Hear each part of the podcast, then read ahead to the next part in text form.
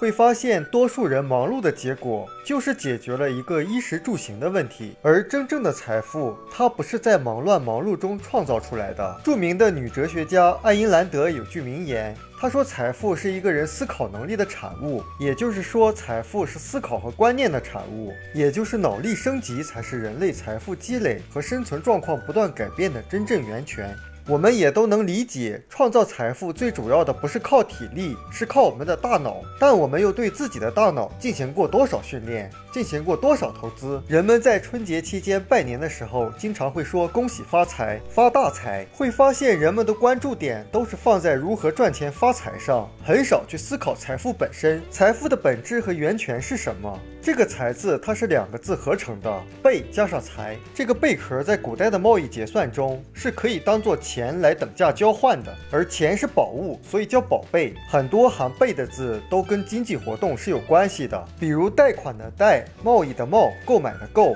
贩卖的贩等等很多。财富的财，其中的一半是贝，也就是钱，另一半是财。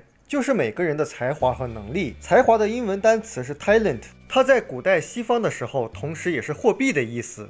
也就是说，不管是东方还是西方，钱和财是密切相关的。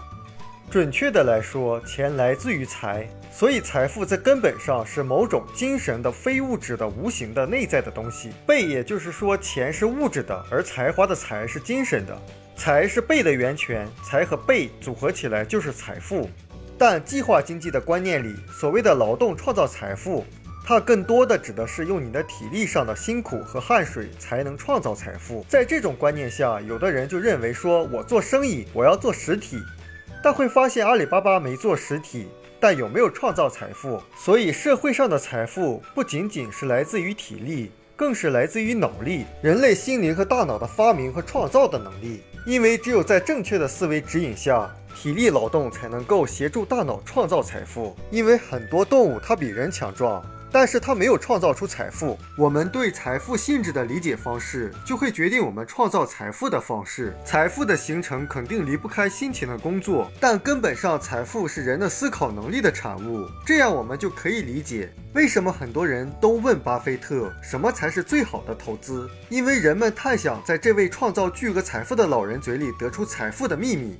而巴菲特通常的表达是：最好的投资就是投资你自己。而真正理解这一点，并不断的投资自己大脑的人，就会离财富越来越近。实际这一点上，我们在对待孩子上都会有共识，因为父母们都知道，只有接受了良好的教育，孩子在未来才有可能更好。但是到了自己身上，我们往往忘了磨刀不误砍柴工的道理。我们也更容易理解为什么拿破仑希尔他写的书叫《思考致富》，而不是努力工作致富。这期视频的重点就是财富是一个人思考能力的产物。我们书友会希望用十五年时间带动一亿人读书，改变思维，思考致富，和一千个家庭共同实现财务自由。快来加入我们吧！